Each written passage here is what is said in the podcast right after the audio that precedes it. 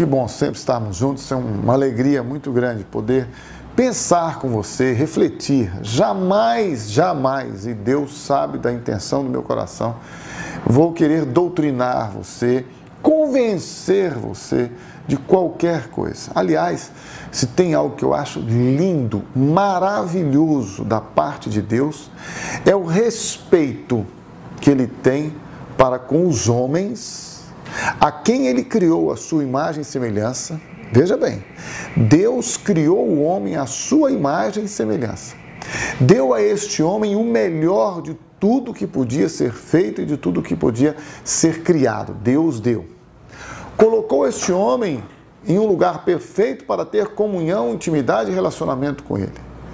E depois que o homem o rejeitou, o abandonou, Deus ainda assim continuou disposto, disponível e pronto para se relacionar com o homem.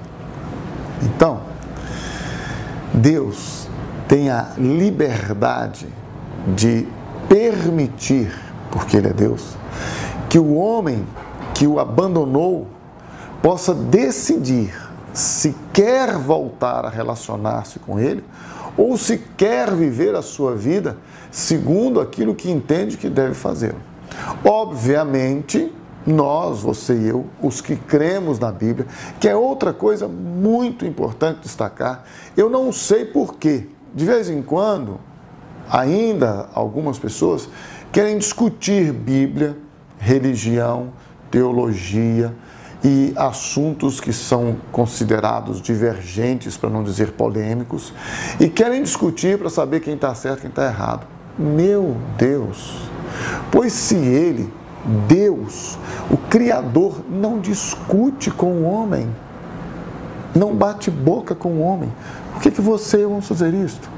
Agora, se nós, os que cremos nas Escrituras Sagradas, queremos ter relacionamento com Deus, aí Deus está dizendo, Deus, não sou eu, Deus está dizendo, na palavra dele, segundo as Escrituras Sagradas, Está lá em João 14, versículo número 6, você pode ler lá.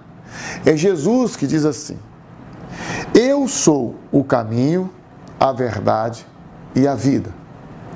Ninguém vem ao Pai a não ser por mim. Está escrito no Evangelho de João, capítulo 14, versículo 6. Então, se eu quero crer na Bíblia, se eu decidir crer na Bíblia, eu tenho que entender que o único caminho que a única vida real, que a única verdade, se eu posso chamar de verdadeira, ah, é uma brincadeira, porque não existe uma verdade que seja mentira, mas a verdade é Jesus. Você quer experimentar vida? Está em Cristo.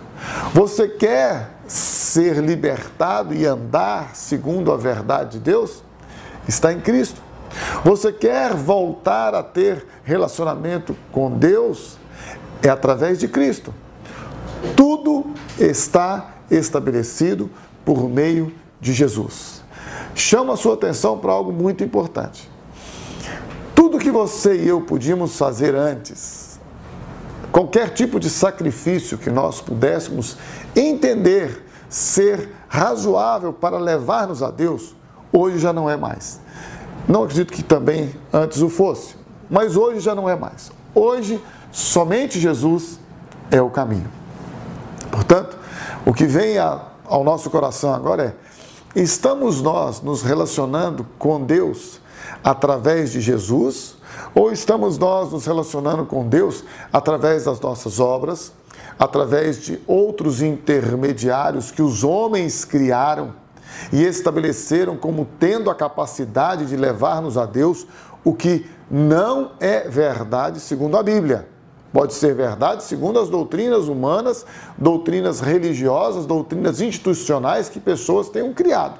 Mas segundo a Bíblia, segundo o próprio Jesus declarou, ele é o caminho, a verdade e a vida.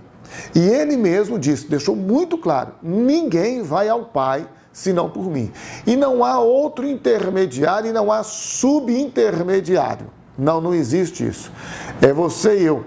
que podemos hoje falar diretamente com Deus, o nosso Pai, em nome de Jesus, o Filho, que é o nosso Salvador, que é o nosso Senhor. Se você deseja ter esta comunhão com Deus, livre de toda religiosidade, livre de todo institucionalismo, o caminho, você já sabe, é Jesus.